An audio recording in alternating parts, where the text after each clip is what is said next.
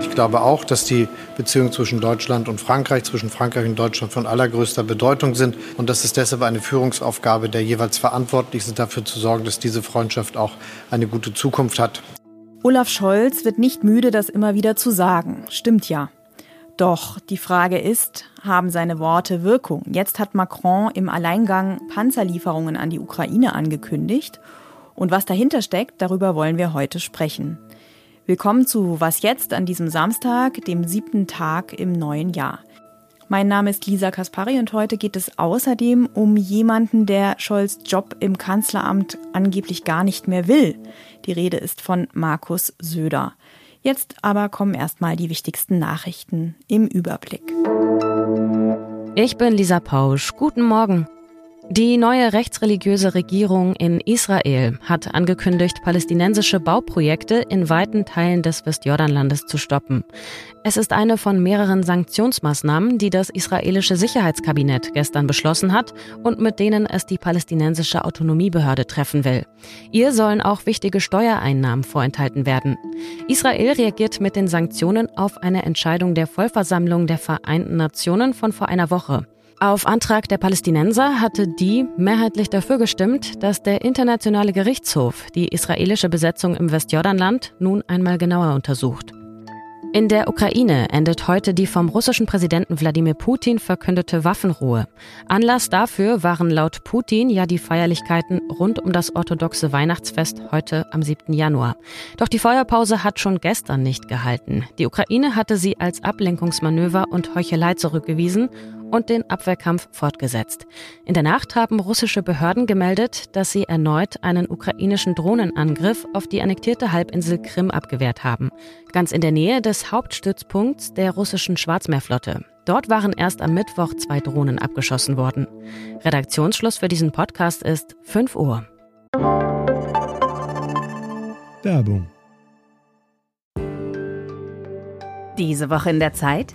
Die Bücher des Frühlings. 16 Seiten blühende Fantasie. Von gefährlichen Liebschaften, einer Flucht auf dem Mississippi und magische Erzählkunst. Das Literaturspezial zur Buchmesse in Leipzig. Die Zeit, Deutschlands größte Wochenzeitung. Jetzt am Kiosk oder direkt bestellen unter zeit.de/slash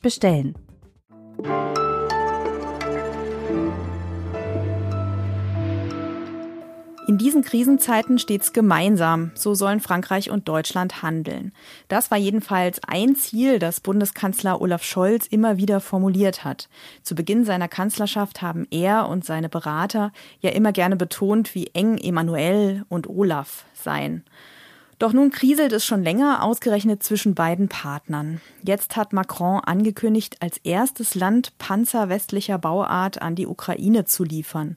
Erst einen Tag später versprach dann auch Scholz deutsche Panzerhilfe. Angeblich war aber alles total eng abgesprochen. Matthias Grupper beobachtet die deutsch-französischen Beziehungen für die Zeit aus Paris und er kann uns den Kuddelmuddel sicher auflösen. Hi Matthias. Bonjour Lisa.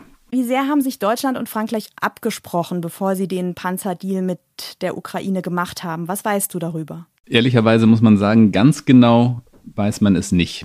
Vieles deutet darauf hin, dass es tatsächlich hier eine Abstimmung gegeben hat, weil sonst hätten Scholz und Biden nicht so schnell reagiert, nachdem Macron am Mittwochabend vorgeprescht ist.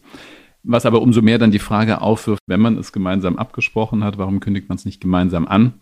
Hier in Frankreich äh, lautet die Antwort, dass es unüblich sei, dass der Präsident Waffenlieferungen mit anderen äh, Ländern zusammen und schon gar nicht mit den Amerikanern ankündigt. Ob das die ganze Geschichte ist, ehrlicherweise weiß man es nicht genau. Mhm. Meinungsverschiedenheiten zwischen Deutschland und Frankreich gab es ja zuletzt zahlreiche. Da ging es um China, um die Ukraine, darum, dass die Deutschen neue Kampfflugzeuge in den USA und nicht von Frankreich gekauft haben. Du schreibst in deinem Text für die Zeit, dass dahinter auch unterschiedliche außenpolitische Grundhaltungen stehen. Was heißt das genau? Unterschiedliche außenpolitische Grundhaltungen heißt vor allem, dass man traditionell unterschiedliche Vorstellungen darüber hat, wie Sicherheit in Europa und, und damit auch Verteidigung gewährleistet und garantiert werden soll.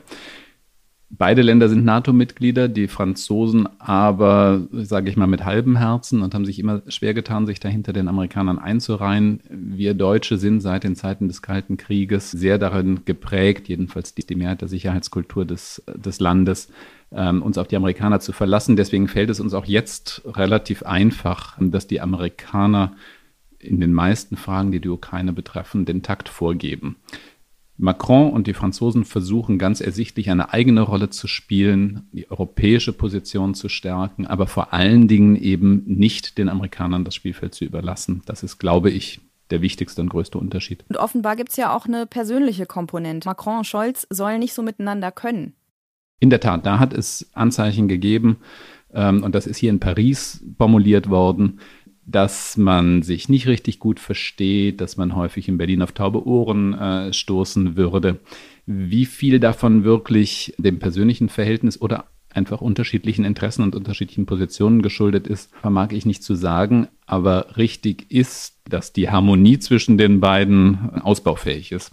Und mit Merkel soll es besser gewesen sein. Ja, ja, genau. Mit Merkel, auch da gab es natürlich Enttäuschungen, wenn man sich zurückerinnert, Macron mit seinen großen europapolitischen Initiativen am Anfang seiner Amtszeit, die in Berlin irgendwie auf taube Ohren trafen. Nichtsdestotrotz hatten Macron und Merkel dann eben im Lauf der Jahre, aber eben im Lauf der Jahre, sie haben auch Zeit gehabt, ihre Beziehung zu entwickeln, ein gutes äh, und vertrauensvolles Arbeitsverhältnis gefunden. Sie haben offensichtlich viele SMS geschrieben, sie haben viel miteinander telefoniert. Das alles ist zumindest bislang zwischen Macron und Scholz offensichtlich nicht im gleichen Umfang der Fall. Man muss aber wirklich nochmal dazu sagen, Scholz war gerade erst ein paar Monate im Amt, als dieser Krieg ausbrach. Das heißt, auch das Verhältnis zu Macron steht natürlich von Anfang an unter einem ganz anderen und viel größeren Spannungsverhältnis, als das etwa bei Merkel und äh, Macron am Anfang der Fall war. Danke dir, Matthias. Gerne.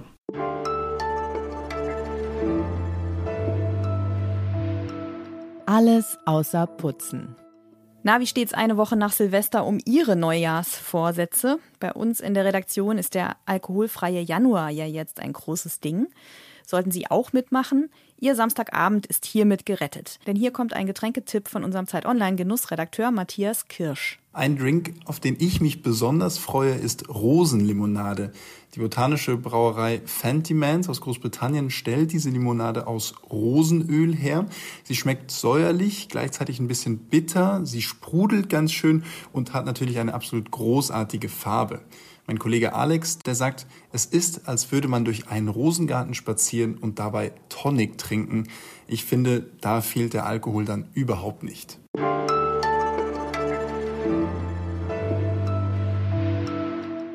Für ihre Neujahrsklausur sucht sich die CSU jedes Jahr wieder einen besonders idyllischen Ort aus, das Kloster Seon in der Nähe des Chiemsees. Vor Alpenpanorama geht es in diesem Jahr natürlich um die wichtige Landtagswahl in Bayern im Herbst. Markus Söder will Ministerpräsident bleiben und auch das große Ego seiner Partei pflegen. Vor allem, weil die CSU-Landesgruppe im Berliner Bundestag gar nicht mehr so viel mitreden kann, seitdem sie in der Opposition sitzt. Mariam Lau ist vor Ort und hat Eindrücke gesammelt. Hi Mariam. Hallo Lisa. Söder versucht sich ja jetzt gegen das Ampel-Tiki-Taka zu profilieren, wie er in Seon nochmal sagte. Reicht das für eine erfolgreiche Landtagswahlkampagne? Bashing gegen Berlin? Also vorhin zur Auftaktpressekonferenz hat er gesagt, sowas wie an Silvester in Berlin, das würde es in Bayern nicht geben. Dann hat er gesagt, äh, die Frau Lambrecht als Verteidigungsministerin ist eigentlich untragbar. Dann hat er gesagt, die Panzerlieferungen kommen zu spät und wir werden zu allem immer getrieben. Und ich muss sagen, da steht man und denkt, ja, da kann man überhaupt nichts in der Sache, nichts gegen einwenden. Also was ich sagen will, ist, die Ampel legt der Opposition den Ball auf den Elfmeter und man muss ihn dann eigentlich nur noch reinmachen. Sie geben sich auch große Mühe zu sagen, das und das wollen wir positiv. Also es geht nicht nur um Kritik an der Ampel, sondern auch um so eine Art äh, so Demonstration von Zukunftsmut. Wir wollen Wasserstoff, wir wollen alle möglichen neuen ähm, Formen von Energie ausprobieren und so weiter. Ja, und ich finde schon, dass das plausibel wirkt. Angeblich hat Söder ja seine Ambitionen auf das Kanzleramt aufgegeben. Ist dem zu trauen? Also das mit dem Verzicht auf die Kanzlerkandidatur, das glaube ich, wenn ich sehe. Also wenn diese Wahl gut ausgeht und danach sehen die Umfragen im Moment so leidlich aus, also wenn er das schafft, dann ähm, würde ich sagen, werden die Karten noch mal ganz neu gemischt, weil die Wahrscheinlichkeit, dass Friedrich Merz Werte bis dahin besser aussehen, ja erstmal nicht so wahnsinnig hoch ist. Und ähm, damit wird er immer argumentieren. Danke, Mariam. Wir machen Schluss für heute. Morgen früh informiert Sie an dieser Stelle mein Kollege Ole Pflüger. Mein Name ist Lisa Kaspari und ich wünsche Ihnen ein wunderschönes Wochenende. Bleiben Sie tapfer mit Ihren Neujahrsvorsätzen.